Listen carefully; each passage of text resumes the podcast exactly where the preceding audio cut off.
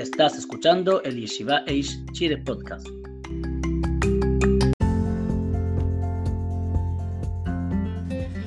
Verter agua sobre el plato primero. Algunos dicen que se permite verter agua caliente sobre un plato y después sobre el cholent. Sin embargo, otros dicen que no se puede. Para poder hacer esto, según todas las opiniones, se puede verter el agua caliente primero en la tapa de la olla de cholent y después en el cholent. Esto es porque la tapa está caliente.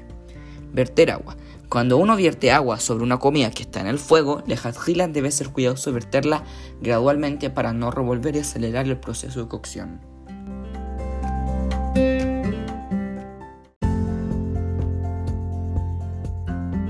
Muchas gracias por escuchar las alajot diarias de la Yeshiva Eish Chile y que todos tengan un excelente día.